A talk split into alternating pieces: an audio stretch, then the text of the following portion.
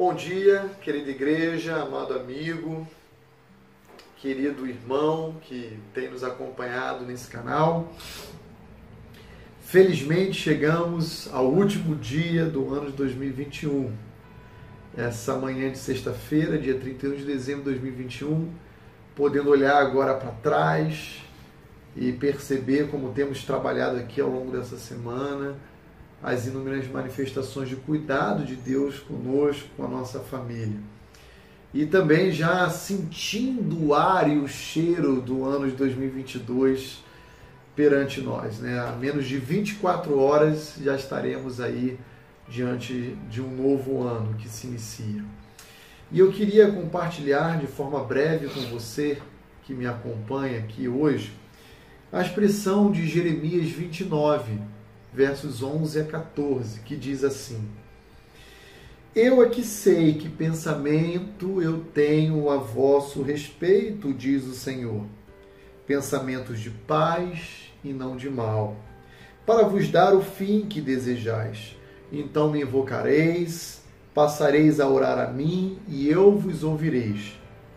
Buscar-me-eis e me achareis quando me buscardes de todo o vosso coração serei achado de vós, diz o Senhor, e farei mudar a vossa sorte.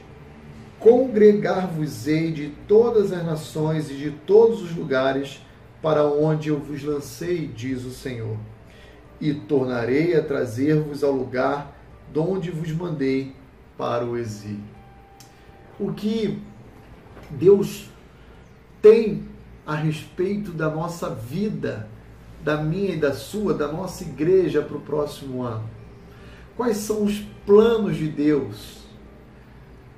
Jeremias nos ensina que os planos de Deus são elevadíssimos, são muito mais altos do que os nossos. Ele tem pensamentos de paz e não de mal para mim e para você. E ele nos garante que em 2022, toda vez que invocarmos o seu nome, ele ouvirá a nossa súplica. Toda vez que nós buscarmos a sua presença, ele se revelará a nós quando buscarmos a ele de todo o nosso coração.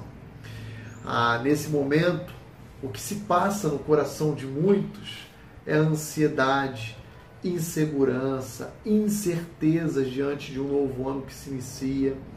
Mas o meu convite a você não é outro senão de que você pode confiar, descansar, caminhar na certeza de que Ele tem cuidado de cada um de nós.